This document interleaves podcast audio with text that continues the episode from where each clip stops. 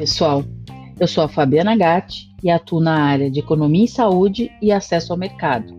E hoje eu vou falar justamente dessas duas áreas. Vamos falar dos cinco pontos principais que são importantes para uma atuação efetiva dessas áreas dentro das empresas.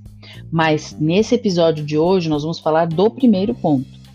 Então, quando a gente pensa na questão da situação atual, é cada vez mais urgente essa necessidade de se pensar em sustentabilidade de sistemas de saúde. E a pandemia nos mostra cada vez mais essa necessidade de pensar em economia em saúde para se atuar de uma maneira racional e poder otimizar as decisões em saúde, pensando sempre nas necessidades coletivas. E as equipes, tanto de economia em saúde quanto de acesso ao mercado, têm a expertise, as experiências nessas áreas, tanto na parte de reembolso, quanto na parte de preço, na parte de acesso, das avaliações econômicas, para que haja uma maximização do processo de adoção dessas novas tecnologias nos mercados globais de saúde. E existem cinco pontos principais que podem fazer com que essas duas áreas atuem de uma maneira efetiva dentro das empresas. Hoje nós vamos falar do primeiro ponto, que é o shaping de pré-lançamento. Nesse shaping de pré-lançamento são avaliados vários processos.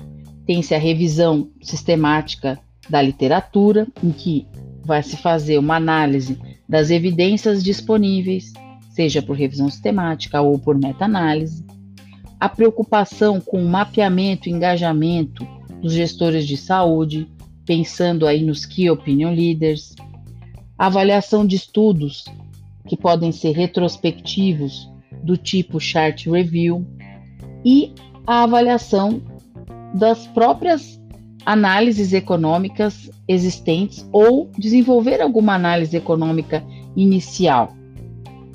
Dentro disso, é, são várias áreas foco para se desenvolver esse pré-lançamento. Precisa se entender de epidemiologia, dos algoritmos de tratamento, tanto atuais quanto emergentes, os que vão ser atualizados, entender dos desfechos tanto clínicos quanto econômicos dos tratamentos atuais, a parte de preços praticados, tipo de reembolso e financiamento dos tratamentos atuais, como se quantifica essa carga da doença, mais conhecida também como burden of disease, quais são as necessidades que não estão sendo atendidas para que se possa fazer um posicionamento dessa inovação tecnológica através, por exemplo, de uma subpopulação. Quais são os comparadores relevantes dentro do algoritmo de tratamento? Quais as medidas adequadas, tanto clínicas quanto econômicas, para a geração de evidências? Dentro disso, existem alguns resultados esperados ou benefícios esperados. Quantificar a necessidade não atendida, qual é o espaço livre dessa tecnologia dentro do processo de inovação, dentro daquela população, daquele país, entender o posicionamento terapêutico dessa tecnologia através da compreensão dos riscos, benefícios e oportunidades. Identificar quais fatores são importantes para aquele produto a ser avaliado, que é chamado de produto-alvo, sejam eles fatores econômicos, clínicos, entender então o perfil desse produto, também conhecido como Target Product Profile.